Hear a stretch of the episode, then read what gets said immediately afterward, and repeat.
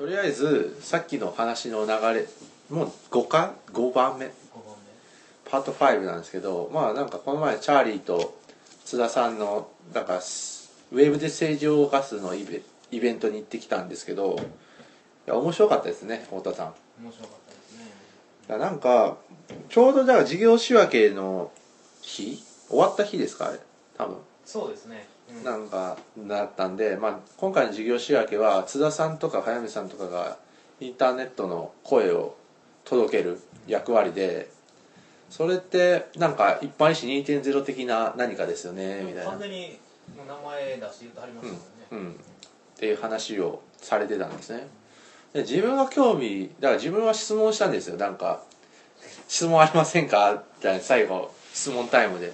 トップバッターでトップバッターで言ったんですけどその時質問したことは要するに一般医師2.0みたいなものをまあそのオープンな議論ですよね。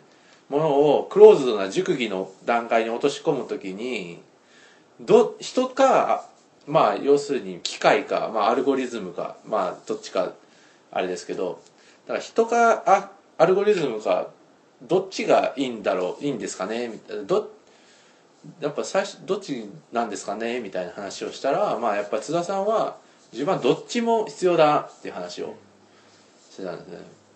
で今だ自分はなんかいろいろ話を聞いててやっぱそうなんだろうなっていうのを感じたんでまあそれをだから津田さんの声で聞けてよかったなっていう感じなんですけど、うん、だから今回ニコ生って面白いのはなんか匿名のだからコメントが流れるじゃないですか。あれと同時に反匿名だけどツイッターの意見もあってでツイッターの意見は結構まともなこと言うんですよね。でもだからニコ生のこ匿名のコメントの方では結構ヤジが飛ぶみたいな。そのバランスが重要なんだろうなっていう。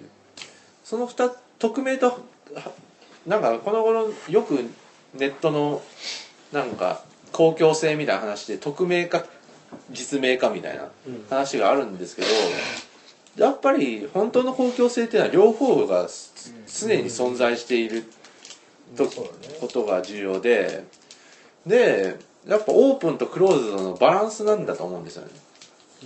うん、で多分こんなんか今回の授業仕分けはそれがなされたんだろうなっていう。うん、でだから二重だからほん広い意味でだからそのあの事業仕分けっていうかなんか政治のっていうクローズな空間にオープンが入り込んだっていうのもあったし、まあ、ニコ生っていうインターフェース自体がもうオープンとクローズが並列しているみたいな、うん、そのなんかあれがうまいことバランス取れてたんだろうなみたいな。自分はちょっとしかあんましか見れなかったけど。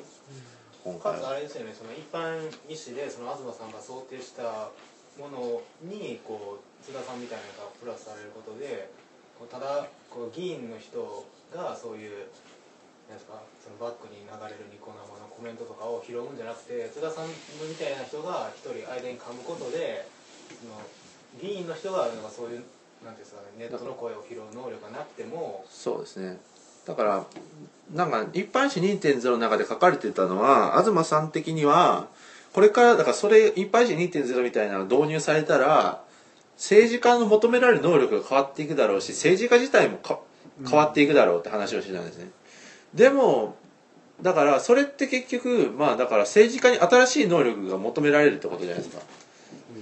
今の政治家が用なしになるってことにも近いですよねそれは、でもそうじゃなくて逆にだからそのインターネットの専門家が噛むことによって今の政治家も生かしつつその新しいシステムをなんか並列させるみたいなうんことが可能なんじゃないかなみたいなことで。やっぱり昔の政治家自体もなんかひやっぱり必要なんだと思うんですね。うん、だからそれがなんかねその新しいシステムは作れるんじゃないかなっていううん。ことを考えましたね。うん。ってな感じですよね。まあそうですね。まああのトークショー自体はチャーリーは本当に聞き役に徹しそしてその完成度の高さといったらい。や高さといったら。いやねすすごかったですね。チャーリー。チャーリーは生理欲すごいですからうん。そうなんですね。だから、うん、政治ってうんだから政治家だけが政治じゃないしまあそうですそうです。うん。それこそ自分は就活をした時に政治とは何かってことを初めてこう考えたんですね。あそもそもあのそれこそよくまあワークシートのよくある問題でこうチームでこう何かをこう成し遂げた経験を述べなさいみたいなのがあって、そもそも私はチームを組んで何かを成し遂げやチームを組んだことがないなとかいうことを考えたりをしてなんでチームとか作んなきゃいけないんだろうなとか思ってそうするとまあチームが生まれるとやっぱどうしてもそこに権力が生まれて、まあ、政治が生まれてくるみたいなことを考えたりしてああなるほどこういうふうにこう政治っていうのは言っていくんだなみたいなことを。まあでもじゃあなんで政治が必要なのかってことももちろん逆に考えてまあそれこそ村上隆じゃないけども時間の有限を考えたらその一人で成し遂げるよりもグループで成し遂げた方がまあ作業効率もいいしみたいなそういうことを考えたということがありますね。そうですね政治っていう概念自体はだから時間の有限性みたいなのすごい密接ですよねまあありますね。だからまあ政治家の任期が何年とかしかないっていうのもそうですし、学者は結構有無限の時間できてるんですよそうそうそうそう。だからすげえダメ出しとかしまくっててもまあなんかそれで少しずつ進歩があればいいんで、それでまあなんかやっぱりだから橋本的なものは学者が生んだ結果ですよね。あ やっーぱり。やっぱり学者が生んでるんですよ。あのうん。なんかそうだから学者がずっとダメ出ししかしてこなかったみたいなことがあって政治家に対してそういった時にやっぱりああいう人が生まれてくるのは当然なんだろうなっていう。うんやっぱりねうん。やっぱずっとだから成長してきた社会だったんですね。でブレーキをかける役割が学者だったんです今までは。うん。ででもやっぱりブレーキかけすぎちゃったのかなって感じがしますよね。でなんか小木さんとかがポジ出しって言ってるのはす逆にアクセルをかけるための言説が必要ででなんかこのなんか全てが脱マジョリス化された社会において まあ言っちゃえば経済がアクセルをずっと踏んでたんで、うん。学者はブレーキをかけて政治家はギアを変えるだけでよかったんですよね。そうなんですよね。バランスを取ってたら。でもなんかもはやね燃料自体がなくなってきているので、ね、そうそうね。そこが厳しいですからね。だからそうですねなんかねかそういう感じですよね、って感じですよ奥村さん。あれ？はい。奥村さんはあのグループで何か成し遂げた経験などはございますか？てか理系は基本的にグループ作業ですよね。あそうですか？作業ですね。へえあじゃあ全然いいじゃん。えってそんなこと面接で聞かれ聞かれますよ。一番聞かれますよ、うんそういう感じですよね。成し遂げた経験ですよ。まずは大事受けたっていうのはサークルがなんか頑張ったことですね。そうそう、まあ、学生生活何をしましたそうかアピールポイントは何ですか？アピールポイント何ですか？奥村さん。自己 PR ですよね。そそれちょっとこの間ちょっとやったばっかりなんで。てかあれやばいですよね。今からだ1分で言ってくださいとか測られますからね、すご3いつありますとか言う3つありますね。三つあります。そうですねだからプレゼン能力ですね。まあだからプレゼント近いですよね、のまあプレゼンパワポ能力ですうん。だから難しいですよね本当に。だからそう時間制限とかも。まあだから結局なんかなんだろう。そのこ答えの内容っていうよりは答え方みたいな。そうですね。まあそりゃそうですよね。なんかだからそうですよね。うん。だからまあ相手の求めてるものをちゃんとなんか論理的にうんなんか返してるかどうかみたいな。まあでもとりあえず元気の良さなんじゃないですかね。まあね本当ね結構それだけだったりするからな。いやだからよくなんかエントリーシート書くときとかになんかラブレターだと思って書きなさいみたいなことを言うじゃないですか。はいはいはい。まあなんか目の前の面接官を女の子だと思えばいいのかなみたいな。ああああとしか言えないですけどいやねいやっていうことをなんか僕は今すごいなんか話聞いたりとか自分でなんかブログ読んだりとかしてるんですけど、まあ、みんなこれを経験してるのかみたいな感じですよね。いやねどんなあれですよネタアカウントでもつ就活の時期になると ちょっとうつうつが入ってくるというね。本当ですよ。なんかこのなんか人をマジにさせる能力やばいですよ就活いややばいっすよね。マジにさせるというかあれはマジにさせるふりをさせないといけないんで。結構ねうん。面接で爆笑取ったけど落ちましたよね。そうなんですね。爆笑取ってもダメなんです。そうですよね。難しいんです。何がダメって何がいいのかが。やっぱ就活のシステムの一番のダメなところはフィードバックを作らないことですよね、まあそうですね。フィードバックがなんか合否しかないんでその A マイナーとかそういう評価じゃないみたいな、てかなんかこうしたらよかったですねとかそういうわけことも分かんないんで。だからうちらはなんか常になんか絶望しか味わわないそうそうそう。システムなので。そういうところも含めてやっぱなんか告白に似てますよね。え？あのああまあそうか。うん。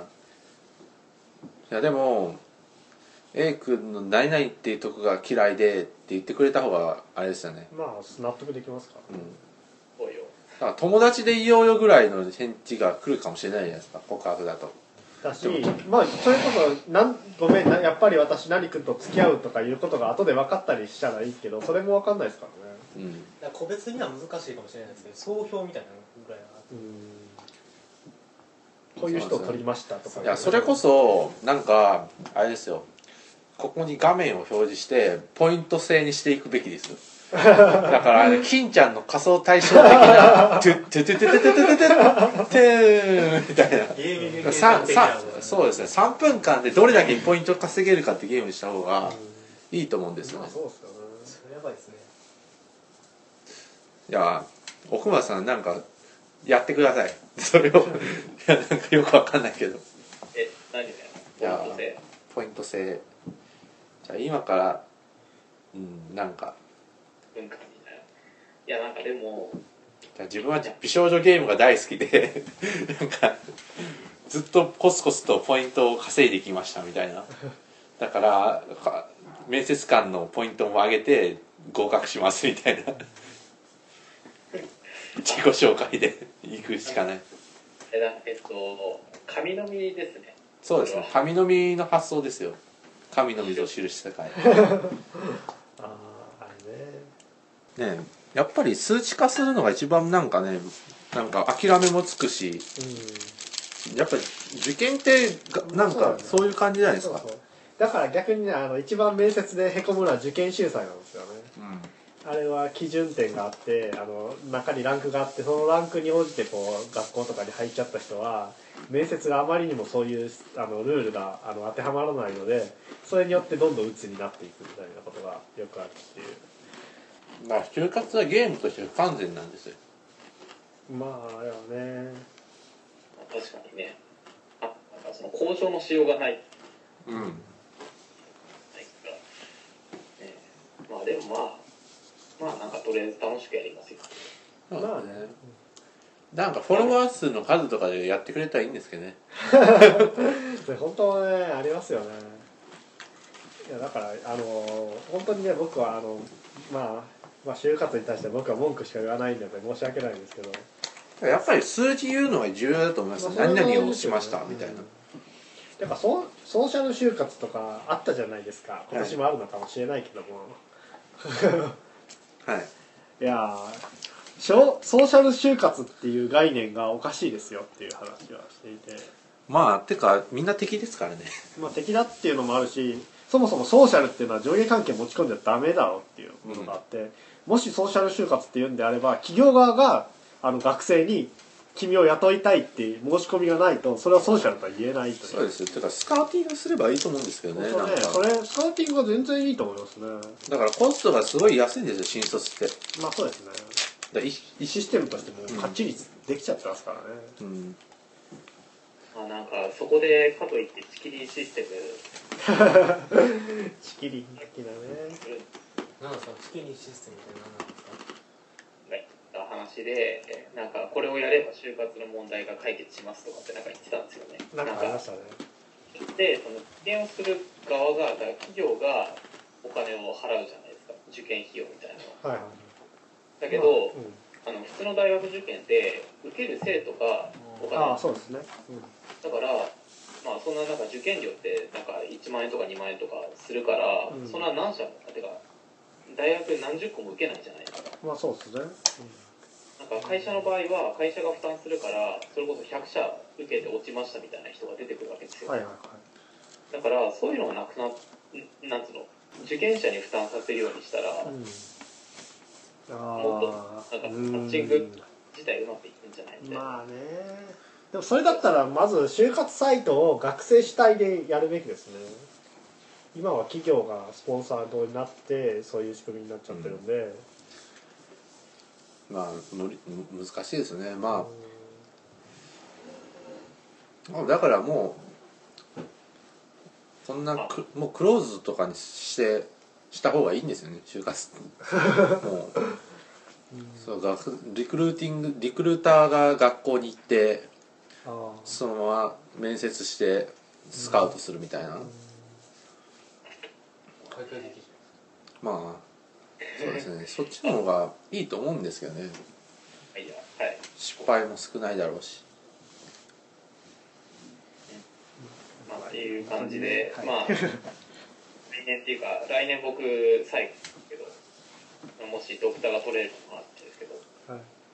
まあ再来年うん。ねまた新フェーズっていうか働きながら観察出すみたいなそうですね。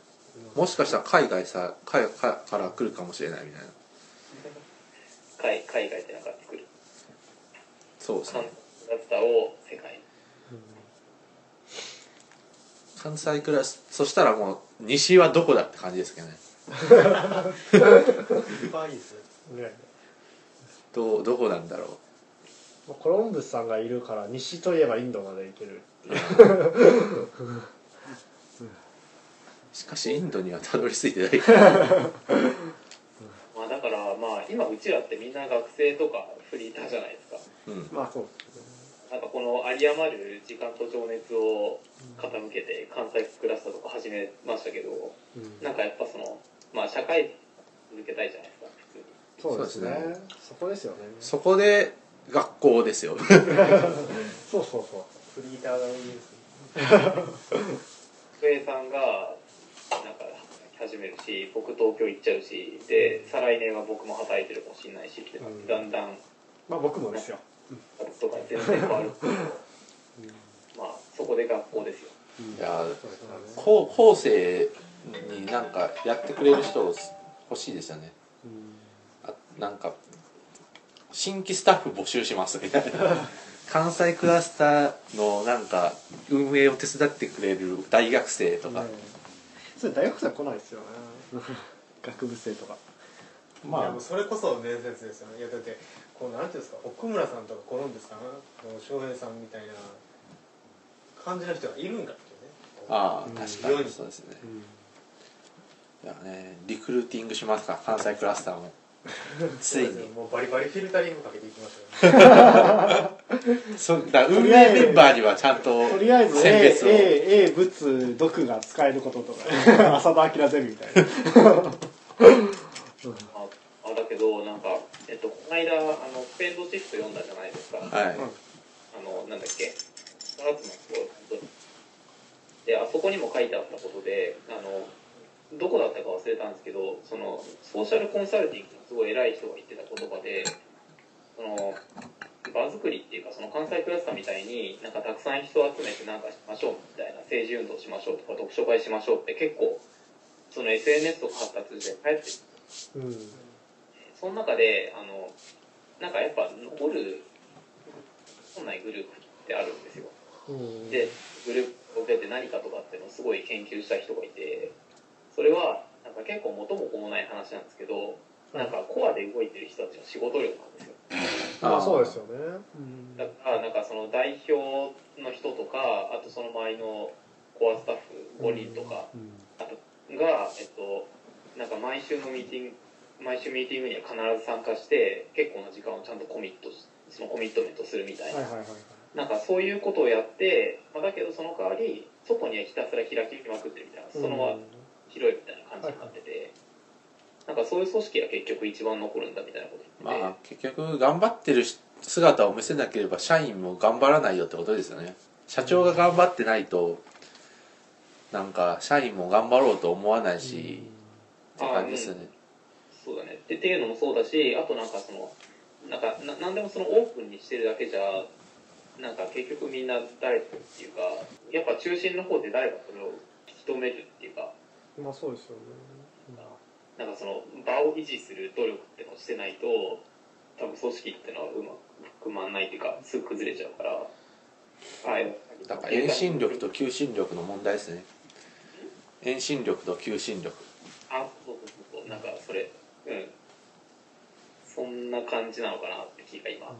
なんかさっきさっきフィルタリングとかって言ってたけ？ど、まあ、そういうことなのかなって気が。難しいですね。うん。だからね。ちょどこまで広げるか。まあ自分はローマ帝国とかそこら辺で失敗したんだと思ってるんですよね。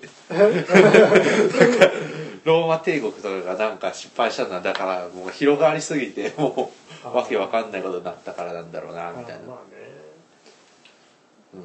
まあ、だからその意味でも京都ってすごいちょうどいいですよね、うん。なんかすごいローマ帝国って広がろうとしても広がりきれないところがありますよね。あれあれがないじゃないですかそうですね。東京とどこになんかどこまで行っても東京うんまあそうですよね。永遠に広がれるっていうかその渋谷原宿ってきたから次六本木とかって感じでなんかどんどん増殖できるじゃないですか。ううん。んなんか外外部があるんですよね東京には。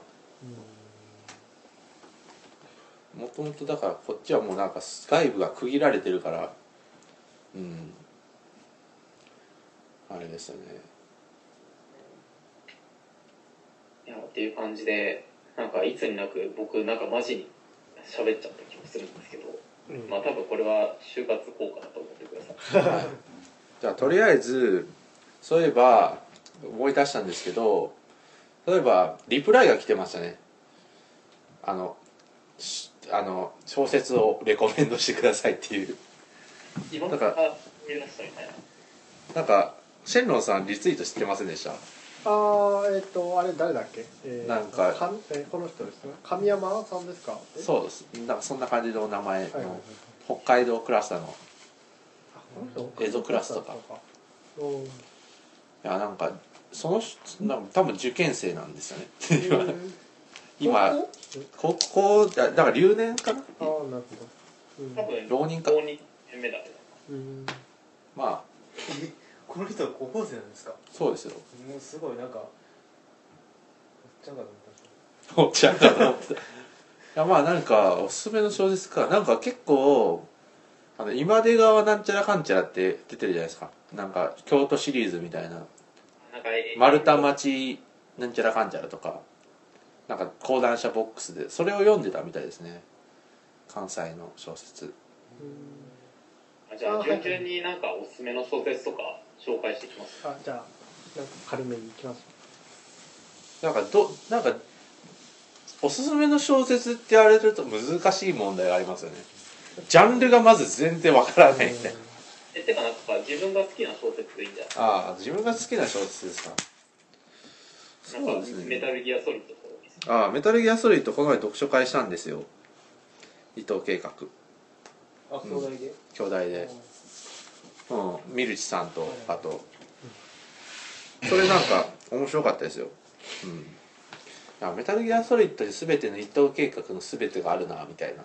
うん話です、ね。僕は、それ以外の2冊は読んでますけどあれは読んでないんですよね。あの虐殺機関もあのハーモニーも死者の帝国も全てはい。要素が。てかやっぱメタルギアソリッドなんですねう、んうん、全部において。でまあやっぱり改めて読んでも「ダークナイト・ライジング」はメタルギアソリッドだった。うん。うん。そうですね。構造が一緒。で最後殴り合うとこまで一緒みたいな。メタルギアって最後殴り合うじゃないですか。なんか。うん。なんか銃撃戦かと思いきや最後殴り合って終わるみたいな、なんかそこら辺まで一緒だったなみたいな。なんであいつは殴り合ってとかよくわかんないですよね。ダークナイトライまあ、ジング、ダークナイトはねまあそうですよね。なんかあんだけなんかねいろいろあったの肉弾戦かよみたいな。なんかやっぱりなんかちゃんと自分の手でなんか始末しないといけないみたいうん。な感じなんかあれがだってなんかなんだろう。なんか遠距離遠距離戦とかで一発死んじゃったのが そうなんですよね。そこら辺なんですよね。すごいでファンサイクラスラジオにはエヴァの話をしてないですよね。それは。あそうですね。まあでもまあいいや。っちゃったんで、はい。まあ。お前がなんかやってたし。はい。座まあだから音声とか上がらない。まあき自分のおすすめはやっぱ伊藤計画どれもおすすめだけどまあなんかメタルギア知らなくてもメタルギアソリッドは読めるんでメタルギアソリッド。てかなんか全すっごい跳躍してますよ。めちゃくちゃ分かりやすく自分なんかいやメタルギアソリッド4からゲーム始めたんでうん。よく分からなかったんですけどなんかそのサイドストーリーも全部含まれてて。うん。さすがだな、のすごいですよ。まあ、それこそ冒頭に戻ると伊藤計画に影響を与えた人といえばあのこそのメタルギアの小島さんと山形博ですよね。ああそうですね。大体のネタも山形博が紹介してそうですね行動経済学系もそうだし、ピンカー系うのん、文法理論もとか、スティーブン・ピンカー。思考する言語もそうなんですか？それは違うの？こうする言語もでもたあ多分そうですね、うん。ピンカーももともまああのあれは役は違うけども山形がすごい商標でベタ褒めして紹介してる。いやね虐殺期間はかなりすすごかったですね僕はハーモニー派ですけどね。ああ、まあ、ハーモニーも面白いですけど自分はなんかねなんかちょっとウェットな感じのああいう文章が好きなので。自分はなんかねなんかもっと宮原とかのライ絵が欲しかったですね。具体的な。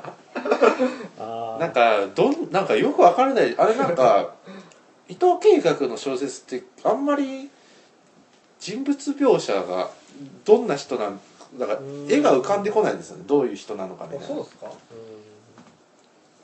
ん。わりかし俺はきっちり絵というかどうしてもアニメとして浮かんではしまうけどでも普通に浮かぶけど、うん。うん。なんかそうですね。うん。なんかシェンロンさんおすすめの小説とかあります？小説ね最近実はあまり読んでいない問題もありつつ経済学をこなすのに精一杯という。あの映画がすごい最近見てよかったのが「あのミッドナイト・イン・パリ」を見ましてあのウッディ・アレンの今新作ですね。はもう TSUTAYA で始まってたんでさっと見たんですけどあれは本当にいい作品ですね。僕はウッディ・アレン大好きなんですけど特に最近の作品ではまあ評判が良かったけどもああ確かにわかるなというか。まああれは簡単に言うとあのパリに憧れるアメリカ人があの僕はあの1920年代のパリに行きたいんだって思ってたら行けちゃったという話なんですけど。うん。まあ、1920年代パリというのはあの俗に言うロストジェネレーションのアメリカ人作家たちが集まっていた時期で、まあ、セミングウェイであったり、えーああそこはフィッツあそうフィッツデアール像ですね。とかが集まったり、はい。あのまあ、そういう時期のアメリカあそうそういう時期のパリの空気を行きたいなって言ったら行けて、まあ、そこからまあいろいろ二転三転していくんですけど特にあの有名人神尾出演とかがすごくなんかあの豪華感があってすごくそれが面白いっていう映画ではあってまあいいんですけどところで皆さんははい。そうですね。てかやっぱ SF とかはなんか自分好きなんでよく読むんですよね。だからそだからジーン・マッパーってさっき読んだやつとかそれすごいね。気になりました、うん。しかもだから Kindle で結構売れててランキングとかでも上位にいてうん。面白いですね。うん。うん。なんだろうな。ミッドナイト・イン・パリに入ると僕はああいうねあの、まあ、20年代パリが好きっていうあの主人公の気持ちはすごくよく分かってよく分かって、まあ、なんでかっていうとあの天才たちが集まってる場所っていうのにすごい憧れがあるんですよ。あまあここの関西クラスターもそうなんですけどとかと いうのは置いといてまあマルチネ周りとか好きなのは、まあ、そういうのももちろんあってみんなすげえなみたいな人たちが普通に集まってるのってこう感動するじゃないですか。うん。だからあのいつの時期だろう。あのレヴィストロースとサルトルとかが普通にあの学校にいたみたいなそういう話とかをこう聞くとすごく上がるみたいな。ああ確かにね。面白いですよね。そういうところに自分がいたいなっていうのがあったんでその主人公の憧れっていうのがすごく分かったということがあってありました。ということで皆さんはもしタイムスリップするならどの時代に行きたいですかみたいな話をしたいなと。そうですね。未来ありですか？未来もいいんじゃないですか、そうだな。僕は70年代のアメリカとかですかね。おおー。誰？70年代って結構社用になってきてますよね。ニューシネマなんでですか？あの僕それさっきウディアレンの話が出たから映画の話です。だけれど、はい。あのスパイク・リーが好きなんですよ。ははははははい。あなんかあの時期のアメリカをなんかものすごい魅力的にうん。っていうか結構どうしようもない時代なんだけど、まあそうですよね。そういうどうしようもない時代を生きてる若者たちのあなんかねなんかそのモヤモヤした感じがすごい好きで、自分フルハウスの時代ですね。フ フルハウスの時代ってないからフルハウスはねめっちゃくちゃ金持ちですからね奴らは。あいつら全員金持ってますよね、うん。ジョーイとか何してんのかよくわかんないけど金持ってますよねそうなんですよね。途中から広告会社広告やりますけどね。ジェシーと。はいはいい。やね、あまあ、サンフランシスコでああいううちに住めるのは本当に金持ちですからね。うん、めっちゃだって家めっちゃ広いじゃないですかとりあえず。本当になんかね僕の住んでるところに一回来てほしいですよあー。もうどれだけ夜マリファナの匂いがしてると思ってるん いやあれどどこがマリファナ OK になったんでしたっけ？まあ、ワシントン。コロラドとワシントン。あそうですか。まあ。奥村さんは小説何好きですか？僕はなんかその小説あんま読んでなくてでもなんか高校生の時高校3年間と大学の最初2年間ぐらいはあの僕ネクラ少年だったんでひたすらなんかよくわかんない。ホテルとかばっかりやってたんですけど、やっぱあれですね。おすすめっていうか好きな小説で言うとあもちろんなんかその作品としてはゲーテのファーストが一番好きなんですけどでもなんだろう、まあ、これ良かったなとかって思うのはあのサマセット・モーム。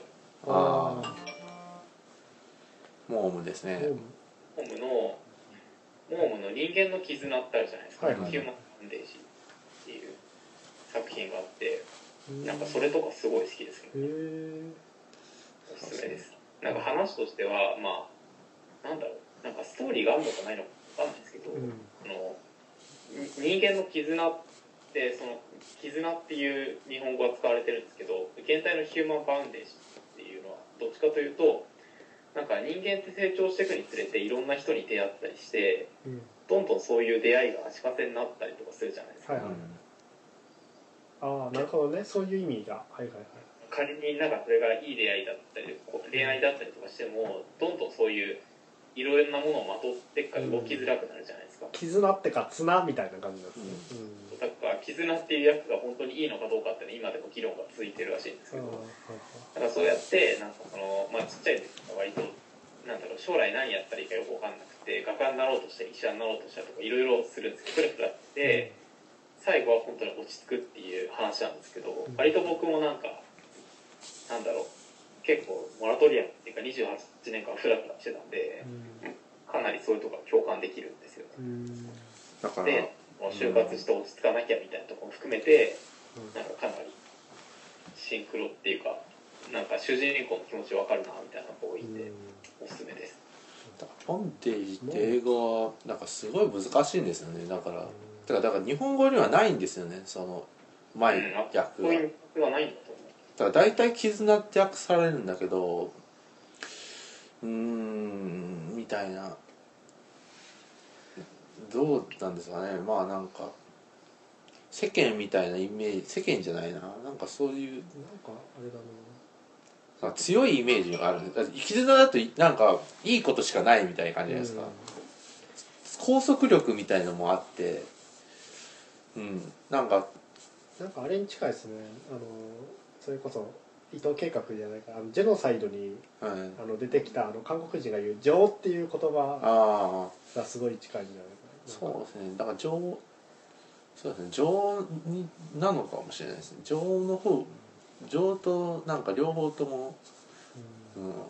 だからなんか日本人ってすごいうまく翻訳していますよね。そう考えると。だから大体なんかね情報とかいう言葉もすごいですよね。情報はすごいですね。うん。なんかねいろいろと。いや明治とかそこら辺の日本人の能力やばいなーって。あれはやばいですよ。人間とかもすごいですよね。いや自由とかすごいですからね、そこら辺なんかねうちらなんか普通に使っているけどそうですよね。アメリカとかあの漢字当てて変に変なイメージもいっぱいあるけど、うん、すごいすごいですよ。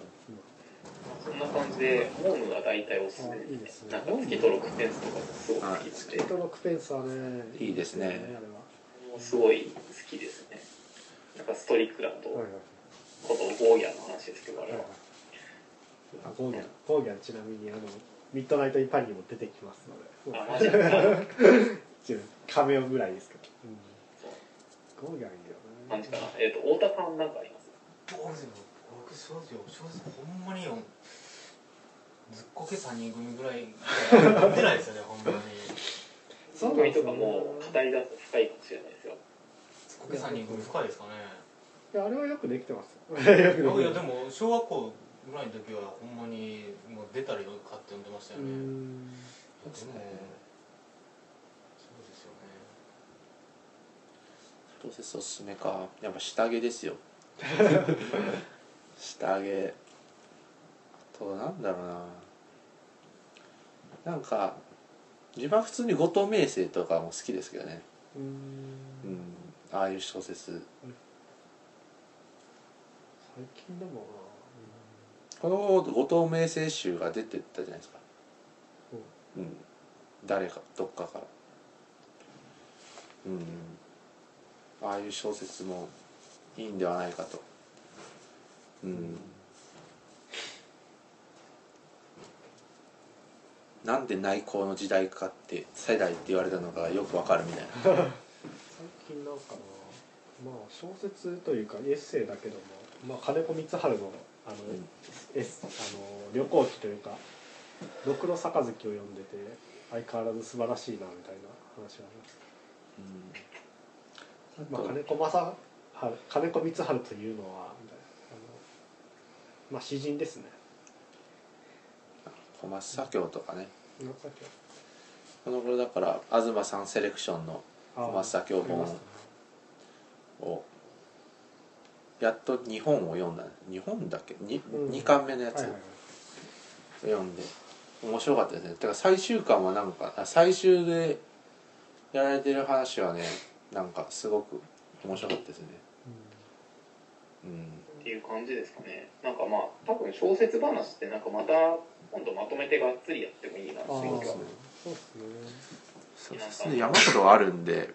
3人組の話があったけどなんかあの小学生の時に読んでた小説って意外と面白いじゃないですか。ああはいはい。とかなんか怪人二十面相とかああの辺りとかあ何読んでまたなんかそういう話 小学生裸足の芸しか読んだ記憶がない。あれ小説で読んだんですいやか漫画です。図書館で読む本みたいなのを考えたら。じゃあ一回ちょ